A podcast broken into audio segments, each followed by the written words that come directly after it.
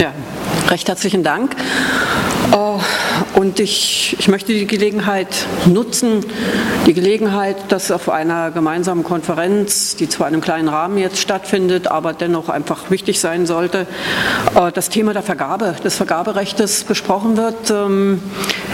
Ich war ja vor dem Europaparlament auch lange Jahre im Thüringer Landtag mit seiner Konstituierung von 1990 an äh, bis 2004 und äh, kann mich auch noch sehr gut an die Anfänge in Thüringen erinnern, als wir darüber gestritten haben, wie wichtig es wäre, das Vergaberecht so zu ordnen, dass tatsächlich soziale, ökologische Aspekte, Fragen der Nichtdiskriminierung von, von, von Menschen äh, dort mit eingearbeitet äh, werden und wie schwierig es in den Jahren zu zuvor war, genau diesen Ansatz auch wirklich durchzusetzen.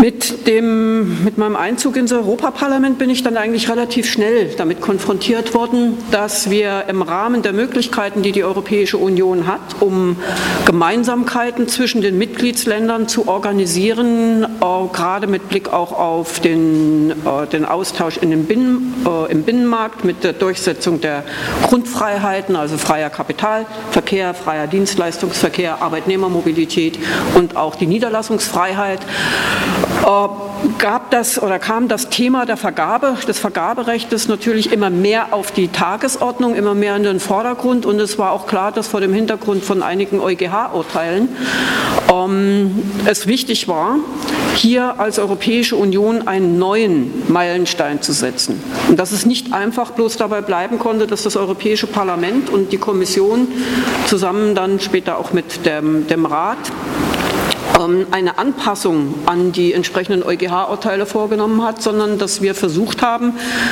das, was die Kommission vorlegte, doch zu erweitern, auszubauen und deutlicher zu machen, dass es hier um sozial-ökologische Standards gehen muss, dass es äh, darum gehen muss, dass die Rechte von Beschäftigten eingehalten werden, dass Ausschreibungspraxis äh, so äh, organisiert wird und ermöglicht wird, dass die tatsächlichen Bedürfnisse auch gerade in der Kommunen, der öffentlichen Auftraggeber ähm, hier auch ähm, berücksichtigt werden. Wir sind äh, als Abgeordnete damals, äh, als Europaabgeordnete damals auch im Hildburghäuser Kreistag, bin ich oft damit konfrontiert worden, dass mir ähm, im, im, Kreistag dann vorgehalten worden ist, ihr, ihr seid ja dafür verantwortlich, dass wir in einer Art und Weise ausschreiben müssen äh, und damit letztendlich äh, Unternehmen aus unserer Region immer die Benachteiligten sind, weil sie ganz einfach unter diesem Preisdruck nicht anbieten können, weil sie ganz einfach auch andere Kriterien zu berücksichtigen haben.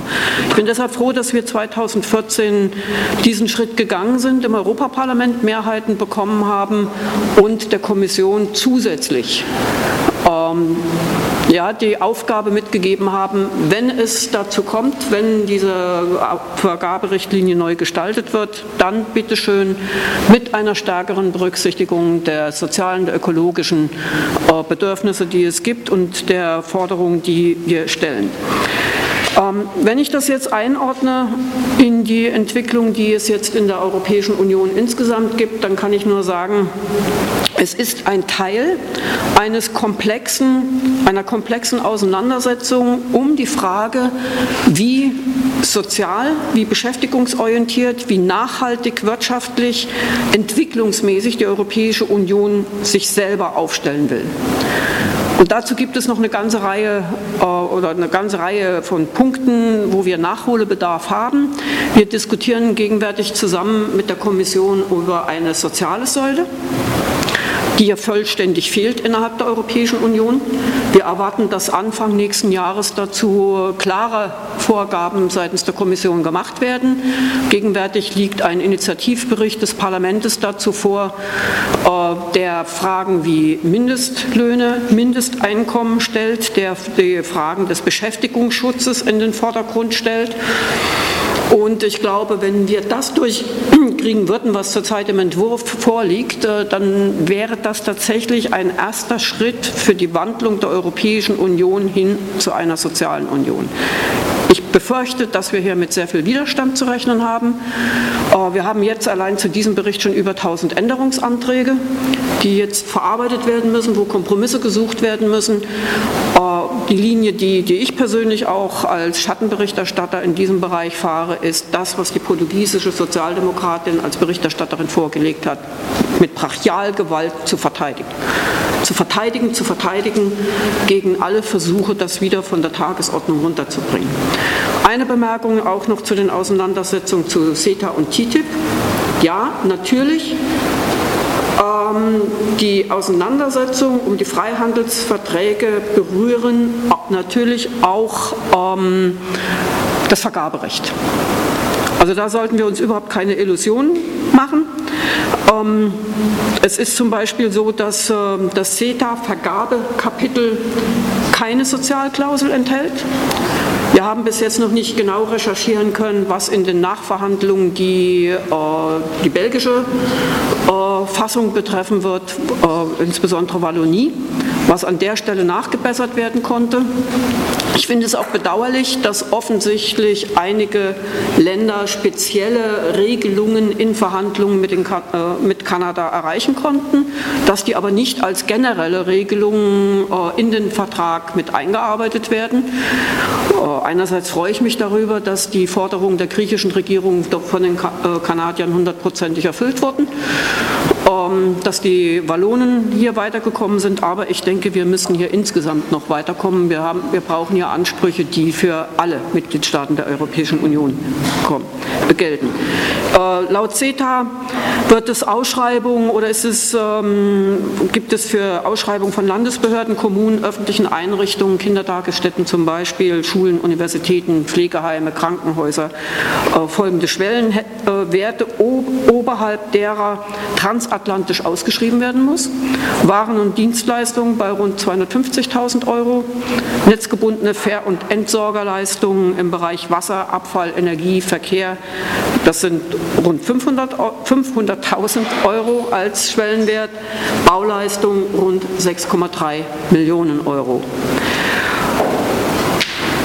Das Problem ist, dass nicht ausgeräumt wurde, dass bestehende Sozial- und Umweltstandards der Auftragsvergabe künftig als Verstoß gegen neue internationale Handelsverträge äh, gewertet werden können und dass die Vergabeverfahren transnationale Konzerne äh, bevorteilen werden. Bei TTIP gehen wir davon aus, dass das in dieser Frage über CETA hinausgehen wird. Das zeigen insbesondere die von Greenpeace 2016 äh, veröffentlichten Leaks. Äh, die EU will hier äh, Public-Private Partnership ins äh, Vergabekapitel mit, mit hineinschreiben. Und äh, die USA wollen die Schwellenwerte senken und Ausschreibungen sollen dann immer auch auf Englisch erfolgen. Also werden sich einige Kommunen, einige Auftraggeber dann besonders freuen können. Ja, wir gehen davon aus, dass CETA und TTIP auf allen ähm, Ebenen des Ausschreibungswesens, gerade für sozial-ökologische Standards, Hürden aufbauen werden.